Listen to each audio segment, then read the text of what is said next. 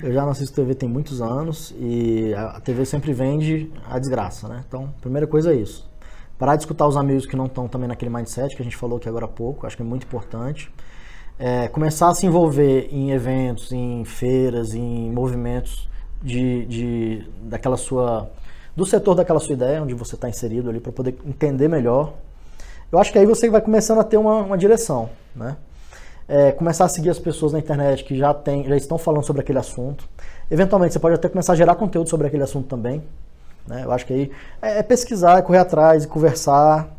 E aí, se conseguir, o quanto antes, começar a vender. Para poder validar e pegar aqueles insights que a gente falou aí mais cedo. Então você acha que validar é a palavra para é o pessoal é. antes de abrir mesmo? Sem gastar dinheiro, é, sem gastar dinheiro, sem, até sem CNPJ. É, as pessoas ficam muito presas a isso. Acho que naquele primeiro momento mesmo, assim, de iniciar mesmo, mesmo, mesmo, não se preocupe com essas questões mais formais, né?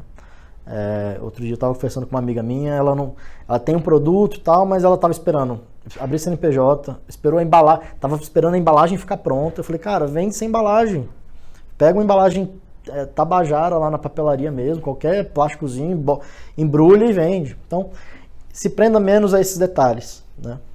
Porque ela, ela já tinha já demanda, só que ela não estava querendo mostrar o produto e vender presa a isso. Ela estava querendo é, ter um sistema para poder controlar a venda. Eu falei, esquece sistema, cadernetinha ali.